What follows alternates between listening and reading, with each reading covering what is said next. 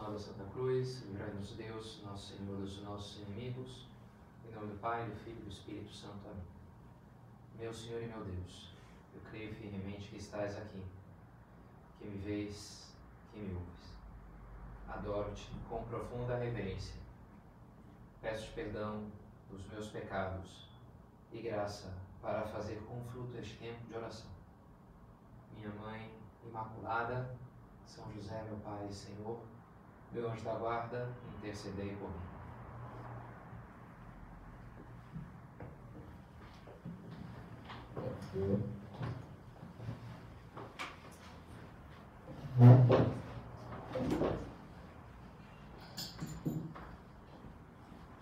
Dai a César o que é de César e a Deus o que é de Deus. Não é difícil observar, nos, mesmo nos animais, esse impulso por demarcar o território. Tive até nos cachorros, nas, nas cidades. Né? Olha, isso aqui é meu território, os outros não podem entrar aqui, é meu. E, e os homens também temos isso, né? As nossas coisas, e às vezes há também um pouco essa disputa desde pequenos, né? Pelos recursos disponíveis que vão, sei, desde os brinquedos até a atenção ali dos pais, tempo de uso do banheiro lá, né? Irmã adolescente que não sai do banheiro fica batendo ali na porta, por, né? porque já está na minha vez. Né? E, e é interessante pensar nisso, né? Há recursos que a gente mais ou menos tem que dividir e, e, e isso pode ser algo conflitivo.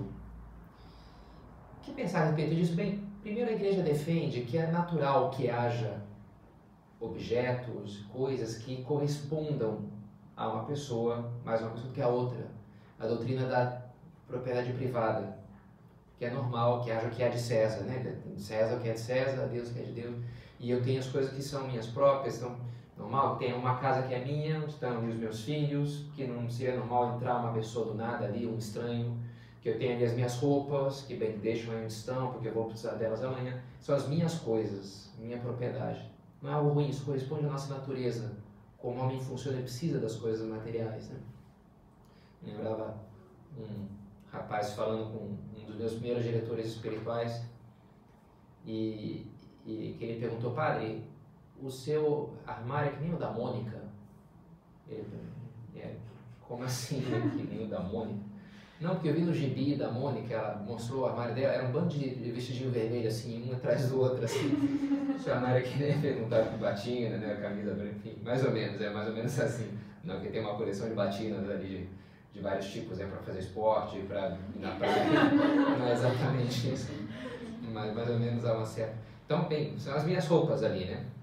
É bom que roupa de padre o pessoal não pega muito, não, porque é meio exclusivo, né? mais complicado de, de pedir emprestado. Né? Mas é normal que haja aqui as nossas coisas, né?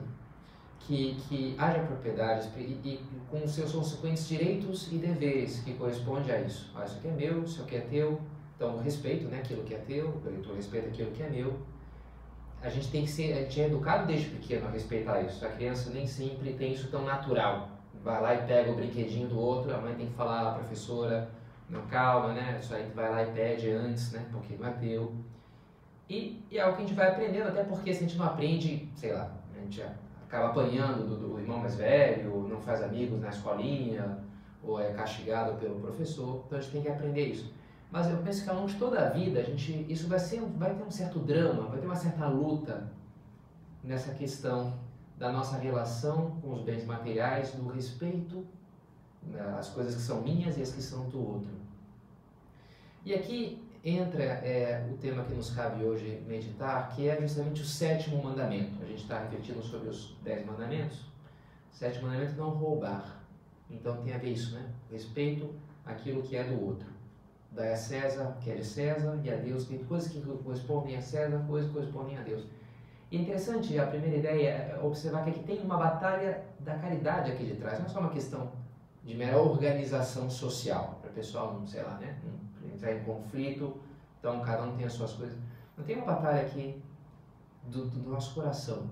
Ao longo da nossa vida essa, vai, ter, vai estar presente essa batalha. Jesus, quando ele fala essa frase, ele quer, me parece, Ele quer ressaltar, olha, vocês não estão dando para Deus aquilo que seria próprio de Deus. Quando vem pedir para, ah, manda meu irmão dividir comigo a herança, Jesus ele tira o corpo fora, ninguém me constituiu juiz entre vós, mas eu vos digo, guardai-vos toda avareza. Então não vai, não estou aqui para dizer, olha, 20% tem que ser, não, isso aí são as leis humanas que vocês vão se organizar, mas o que eu sinto aqui para ajudar vocês a, a, a, viver a caridade com essas coisas, né? a não ficar apegado aos bens materiais, não gerar as brigas e divisões que vêm daí. Perceber, olha, que essa, essa pessoa mereceria, Deus mereceria mais do que eu dou para ele. Aqui toda uma questão de perceber o, o valor do outro, o respeito ao outro e ao que lhe é próprio. Von Hildebrand fala disso, que o respeito é, é a capacidade de perceber valores das pessoas, das instituições, né, das coisas. Tem a ver com essa sensibilidade, dar-me conta, que a criança não se dá muita conta, né? Tem pessoas à sua volta que também, ela vai, vai fazendo as coisas, vai pegando o que... Não, meu colega aqui de apartamento, olha, esse iogurte aqui, eu quero comer, mas não vou comer porque é dele, vai fazer falta, a roupa, a coisa, estacionar esse carro aqui, nesse vai prejudicar outra pessoa na hora que essa pessoa tiver que sair, sair com um carro, então não, não vou estacionar o carro aqui, não vou fazer isso dessa maneira, não vou ocupar esse espaço porque tal pessoa vai sentir falta.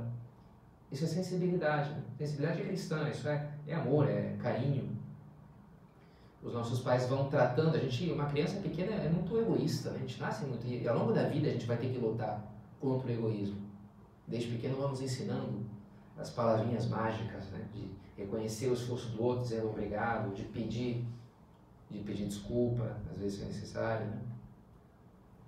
Minha mãe lembrava, falando do meu, um sobrinho meu, como muito educado, né? E educado pela sua mãe, né? Minha mãe, minha irmã. E ela dizia, Tom, tá na hora, agora acabou a hora de vamos tomar banho, Tom?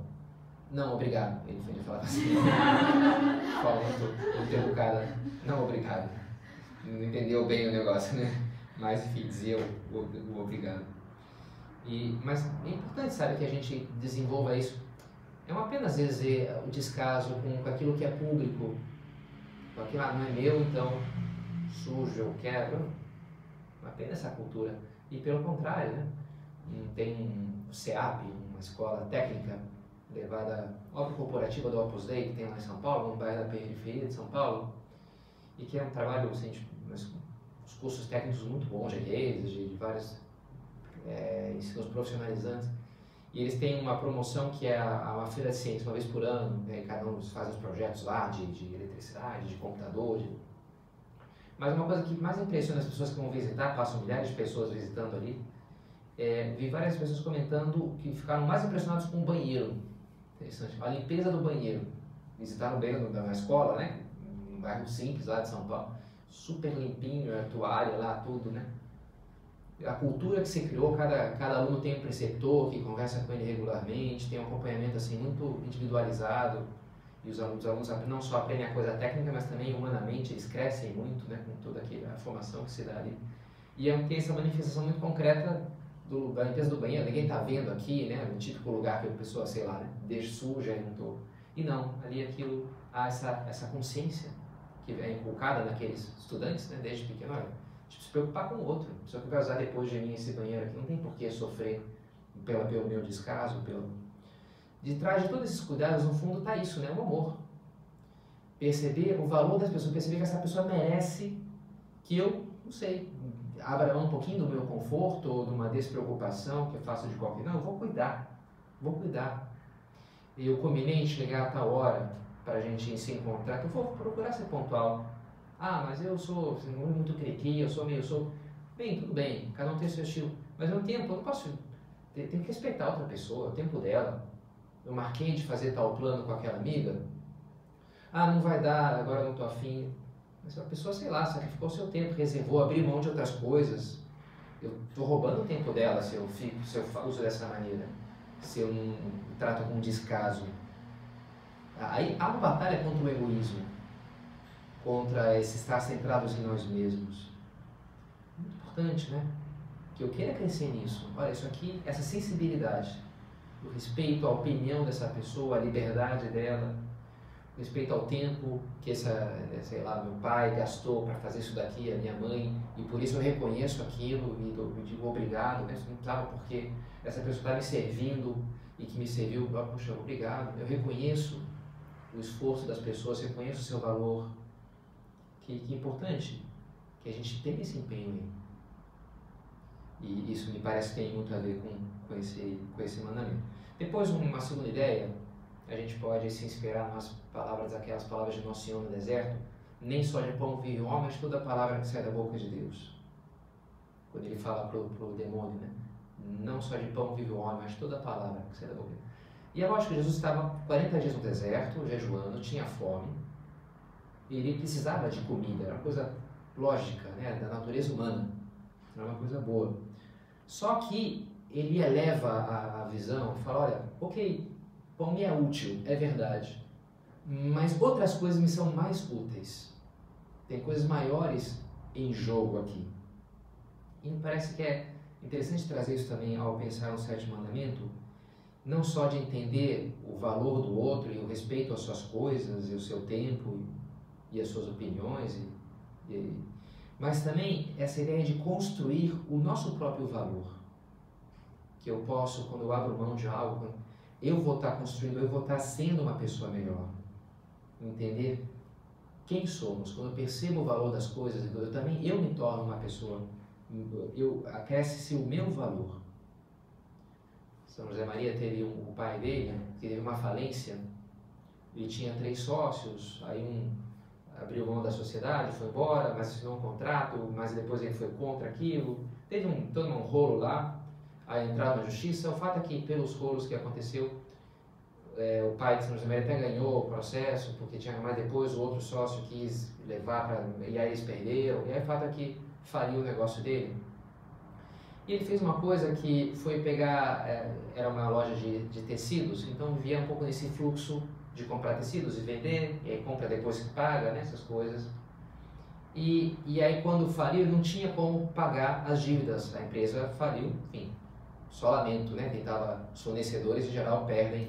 Se falha um banco, quem tinha a conta lá perdeu dinheiro. Em geral é assim coisa funciona, né? Por quê? Mas o pai de São José Maria pegou do próprio dinheiro para pagar os fornecedores da, da empresa. Uma coisa que ninguém, nos dias de hoje, faria, né? Ninguém faria. Mas ele fez isso, olha, eu peguei o produto daquela pessoa, vou deixar sem pagar aquilo. Então ele pegou do próprio dinheiro e a família então teve uma queda, digamos, de nível social muito abrupta e muito considerável. E as pessoas brincavam, os coleguinhas de São José Maria lá, e pegavam no pé dele, e ridicularizavam, né? Porque ele teve que se mudar lá para uma casa bem pior. E, e as, as, crianças às vezes são cruéis, né? Ele falava. Mas ele lembrava disso com muito orgulho do próprio pai. Ok, podia sair daquela e dizer, olha, foi mal aí, né? E não pagar e continuar mais ou menos com aquele padrão de vida. Não perder, entre aspas, mas o que ele ganhou com aquilo, a, o sentido da, da honra que, que o pai tinha e da lealdade com as outras pessoas, é muito mais do que o que ele perdeu, digamos assim. E é interessante pensar nisso também, né? toda essa questão da honestidade, da lealdade. Nosso país não é um país especialmente exemplar, né? Nessa coisa de, da probidade dos negócios, né? De fazer as coisas com honestidade. Aqui está em jogo que pessoa eu quero ser que tipo de pessoa sou eu? Se eu me empenho em ser aqui justo, em aqui a assinatura e os impostos, em dividir e, e ser uma coisa honesta e clara, que tipo de pessoa sou eu? Isso que está em jogo. Sim, a gente deveria encarar essas coisas. Saber ser mais do que um animalzinho em busca ali do, do proveito imediato, do impulso de ganhar para mim, de ter para mim, de é interessante essa, toda a coisa da elegância, os detalhes de, de, de, elegância, tem a ver com esse controlar o impulso mais imediato, às vezes mais baixo, né, sei lá, de comer ou de, de pegar, né, e saber me moderar, saber me controlar, saber me abrir para valores maiores que me correspondem como ser humano, não com meu aspecto mais animal, me corresponde como filho de Deus. É famosa no Brasil a lei de Gerson, né, de levar vantagem, o negócio é levar vantagem em tudo, a pena, né? Que tipo de pessoa se constrói a partir desse princípio moral, digamos assim, né? Desse princípio de comportamento. penso que a gente terminaria tendo nojo de nós mesmos se a gente pautasse a nossa vida um pouco nessa luta por, por, por tirar mais proveito das coisas e passar na frente dos outros. E, e, pelo contrário, né? uma pessoa que procura agir honestamente, ser leal, ser sincero, ser franco, respeitar o que é de cada um. Assim a gente vai dormir tranquilos, não é verdade? Quando não, eu fiz o que tinha que fazer, me custou algum sacrifício, sim, me custou. Porque seria mais, muito mais fácil se eu fizesse que nem todo mundo faz lá no escritório, no trabalho, na faculdade. Mas eu quis fazer com a minha consciência me dizia que era o certo, eu quis ser honesto, e assim eu vou dormir tranquilo. É muito mais o que eu ganho do que o que eu perco.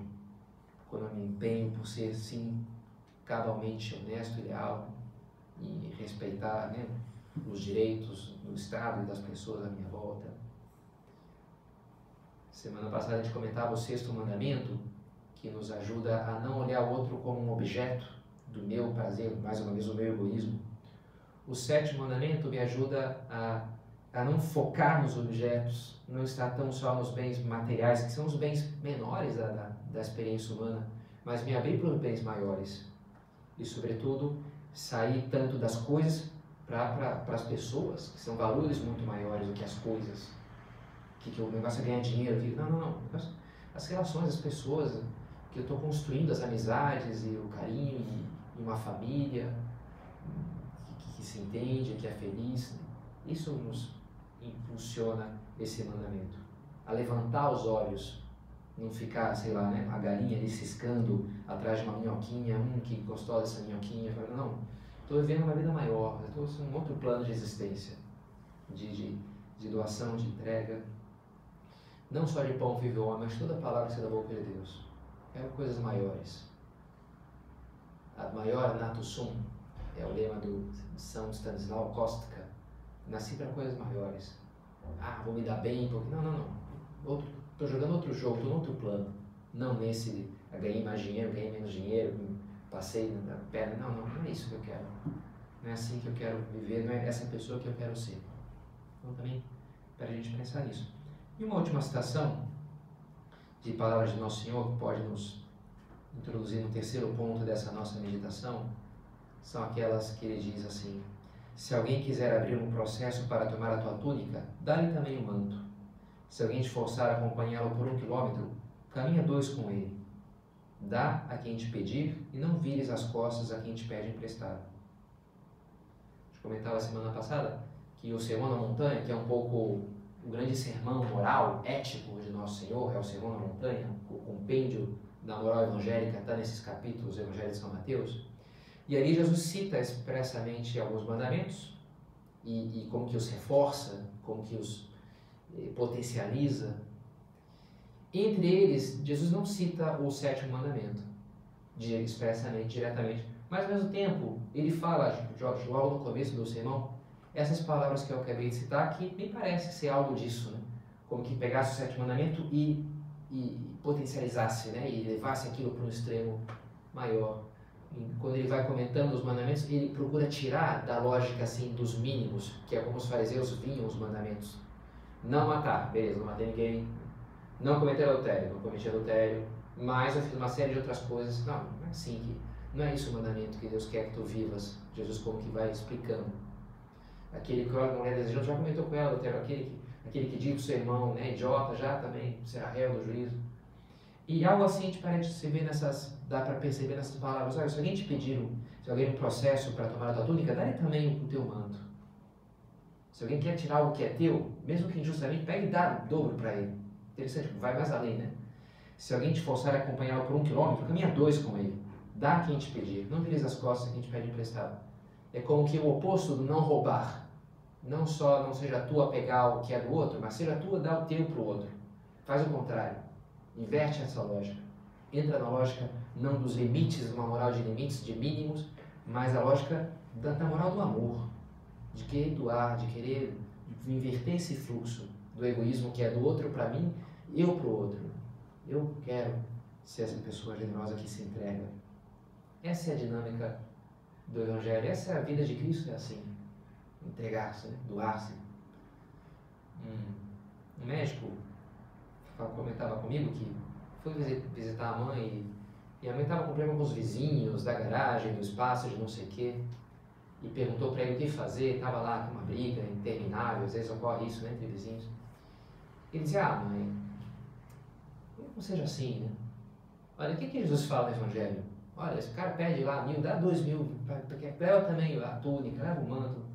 Seja generosa, pô. Tava ali naquela coisa de, bem, isso aqui é justo, mas ok.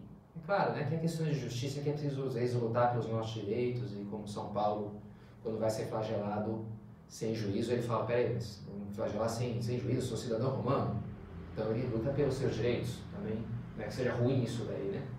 Mas também tem tantas pequenas coisas que, que é mais, maior o desgaste, muito mais o que eu perco do que o que eu ganho de lutar por uma justiça estrita. E nem sempre está muito claro o que é essa justiça, se é ali os 35% ou 37%.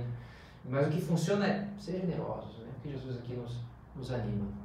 E aqui esse médico animal, seu nome, fala, ah, entrega aí, deixa aí. Quantas coisas se resolvem quando a gente tem essa, essa atitude, sabe? É, também um filho de fazendeiros me comentava que faleceu o seu avô, o pai dele era o único dos irmãos que estava lá na fazenda cuidando, e aí os outros irmãos foram lá para a herança, e ele ia perder a casa dele, que estava no terreno do pai. Ele falou, vocês vão tirar minha casa, né? Eu sou o único que fiquei aqui com o pai, vocês vão agora querer vender tudo. E ele sentiu ali uma, uma tendência de, de, de brigar, peraí, respeitem um pouquinho. Em geral acontece isso, né, nas, nas E ele falou, não, não vou, não vou fazer assim. Você, vou, você quer? Fica, né? Vou, vou, querem fazer assim? Vou fazer assim. Vai me prejudicar? Vai, mas beleza. E dizia, foi a melhor coisa que, que, que eu fiz, foi a melhor coisa, a melhor opção. De não ficar ali no que me parece ser estritamente que seria mais levar em consideração as minhas necessidades, ou que seria extremamente mais, mais justo. Se a gente vai nessa, tudo entra em conflito, cada um acha que o outro não está pensando em si. Tu conversa com um, ah não, porque fulano é um egoísta, ele fica só pensando no dinheiro dele. Aí tu vai conversar com o do outro lado, ele fala a mesma coisa, né? Não, porque ciclano ele está só interessado nas coisas, não está olhando para... E é, e é lógico, é a lógica dos outros egoísmos, né? que vão entrar em, e aí acontece, né, de irmãos que ficam décadas sem se falar, por uma problema de herança, né, por uma coisa assim, de dinheiro, e cada um julgando o outro. O que funciona é ser generosos. Que funciona é dizer, olha, fica, quer, não pode, quer ficar com tudo, fica aí, sei lá, dá um meu jeito aqui. Sobretudo em termos de família, né, em termos de amizade. É muito importante, sabe, essa atitude no coração grande. É, para aí que o Evangelho nos puxa. Olha, pediu, dá, dá dois, dá três, dá mais. Não fuja, não fica te escondendo agora.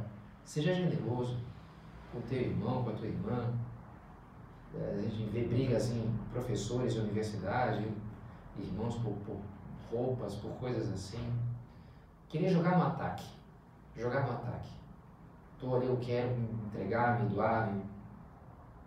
O melhor é lembro uma irmã que minha, muito generosa, mas ela era, às vezes tinha um pouco essa coisinha do.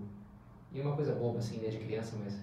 Quer dar uma mordidinha aqui no meu picolé, sei lá, né? No meu chocolate, né? Aí tinha que dar uma. Ah, poxa, que mordidão que você deu, né? Um pouco, ficar um pouco assim. Aí uma vez me ocorreu na hora, ela foi dar uma mordidinha no, no meu picolé lá, aí eu coloquei assim, pra ela pegar mais, né? E ela achou aquilo o máximo, aquela brincadeira. E a partir daí ela pegou, eu sempre fazia essa brincadeira. Então foi legal, porque inverteu, me dei bem na jogada ali, porque a partir daí funciona, né? A dinâmica da, da generosidade, da entrega. Como é bonita aquela cena do, dos Miseráveis, do livro do Victor Hugo, do Jean Valjean, que foi injustiçado pela vida, preso porque pegou um pedaço de pão, super assim, sofrido e endurecido por toda aquela circunstância, com raiva de tudo é acolhido por um bispo super generoso, um bispo santo, e mesmo assim quase que mata o bispo, mas não mata, mas pega ali, rouba o, os castiçais de estanho e foge à noite. Os guardas vão lá e prendem ele no meio da estrada com aqueles castiçais. Olha aí, é do bispo, ele roubou. Trazem lá para o bispo. E o bispo, aqui, vamos vocês trouxeram de volta. Você esqueceu dos talheres. E pega e dá os talheres de estanho também, porque eu também te dou. Como que faz de conta que ele tinha dado aqueles, aqueles castiçais, inclusive, deu mais para ele, né? Que tinha roubado, um negócio assim, uma, um lance de generosidade absurdo, né? E ele fica, como Jean Valjean, fica completamente desconcertado com aquilo. E aí ele tá andando indo embora, né? Meio perplexo ainda, aí passa ali uma pessoa jogando uma moedinha pro alto, no meio do nada, e cai e pisa em cima da moedinha, olhando para ele com uma cara de... E o outro fica com medo e vai embora. E aí ele se dá conta, cara, o que, que eu fiz? É, é o habitual dele, né? Pegar o outro, ser duro. Mas ele fala, depois que o bispo fez isso comigo, eu estou fazendo isso agora. E ele para, ele está numa encruzilhada, ele fala, eu tenho, eu estou numa encruzilhada da minha vida agora. Eu tenho esses dois caminhos. Depois do que esse cara fez por mim, eu não, não dá para continuar sendo só. Se eu escolho continuar sendo mal, eu vou ser muito mal. Porque depois de ter sido objeto desse lance de generosidade tremenda, eu continuar por, pelo caminho da, da mesquinhez, da violência e do tomar. Eu vou, ou, ou vou ser um demônio, ou eu vou ser um santo, um anjo. Porque se eu, se eu, se eu tenho que seguir, se isso aqui vai fazer alguma diferença na minha vida, é para eu ser generoso. E, e aí ele resolve, ele faz a decisão certa. Né? E ele vira o herói da história, Jean Valjean. Toda a vida dele, ele replica essa atitude que o bispo teve com ele. De ser generoso, o cara lá vem roubar, ele pega e dá o dobro do que o cara queria. Né? Sempre assim, vai sendo super generoso com as pessoas. Né? E é, é assim, jogar no ataque. É assim que a gente tem que querer viver a nossa vida. Fomentar essa atitude de, de, de querer fazer presente. Não é bonito, né? Um presente é um negócio meio mágico. Não sei se vocês já pararam para pensar. O presente é pegar um bem material e transformar num bem espiritual. É pegar um dinheiro que eu ganhei ali e transformar aquilo num gesto de carinho com alguém. Porque eu peguei lá e comprei um chocolate para minha uma flor para minha mãe, sei lá, né? Comprei para o meu sobrinho lá um carrinho, comprei. E é claro, que aquilo é um objeto material, mas o legal é, é, é o gesto que está de trás. A minha preocupação, a minha generosidade, que a pessoa recebe aquilo como bem. A pessoa se lembrou de mim fez essa doação para mim. É, é o oposto do roubo, né? que é o que ataca o mandamento, não roubarás. É pegar, vou me dar bem, vou pegar um, um objeto material, um dinheiro que eu não vou pagar um imposto, alguma coisa assim mas eu estou trocando aquele bem material por um, por um mal moral, um pecado, eu estou me, me envelhecendo, estou me tornando meu coração pequeno, mesquinho, egoísta, estou dando esse animalzinho nojento, né, que a gente vem retratando, é trocar, um, ganhar um bem material, no fundo aprender enquanto ser humano, enquanto filho de Deus. E o presente é justo o oposto. É abrir mão, quem sabe, do, do dinheiro aí que eu estou de usar para qualquer coisa, para construir uma relação de amor para fazer um gesto de carinho, de atenção com outra pessoa. Isso é um negócio que vale a pena. Né? Fazer presente da nossa vida, dos nossos bens, da nossa. Quer aqui, olha, usa ti, fica contigo, toma, leva, quer, depois me devolve. Tem esse espírito. Que bom ser pessoas assim, que cada vez vão tendo um coração maior e a mão mais aberta, digamos assim, né? que, que facilmente vai, vai entregando tudo, vai dando tudo por, porque tem esse coração grande à medida do coração de Cristo. Eis aqui a escrava do Senhor, faça início na vossa palavra. E Nossa Senhora a gente vê esse exemplo de entrega total, de doação total, do seu tempo, quando sabe que Isabel está grávida, vai lá rapidamente para servi-la, da, da, até da comida em Caná, podia estar tá ali aproveitando ali a comida daquela festa de casamento, mas está doando, se dá conta que vai faltar o vinho antes dos outros, porque ela tá, não está ali para receber, ela está para doar, está para servir, está servindo as mesas, está distribuindo a comida, a bebida, está atenta aos outros. E, em geral, da sua vida, é, escrava não tenho nada, tudo, tudo é teu, tudo é de Deus. Nossa Senhora vive o dom de si, o dom da sua entrega total, pôr totalmente nas mãos de Deus. E é assim que, que ela nos ensina a viver e ela assim nos ajuda a acreditar que vale a pena seguir esse caminho e pedimos que, que nos ajude a concretizá-lo cada vez mais, cada dia na nossa vida, esse caminho de doação, de entrega, de esquecimento próprio, de amor.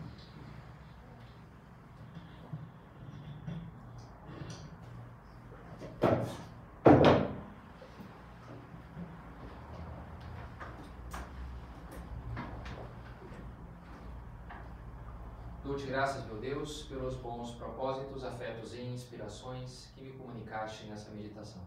Peço-te ajuda para os pôr em prática. Minha Mãe Imaculada, São José, meu Pai Senhor, meu anjo da guarda, intercedei por mim.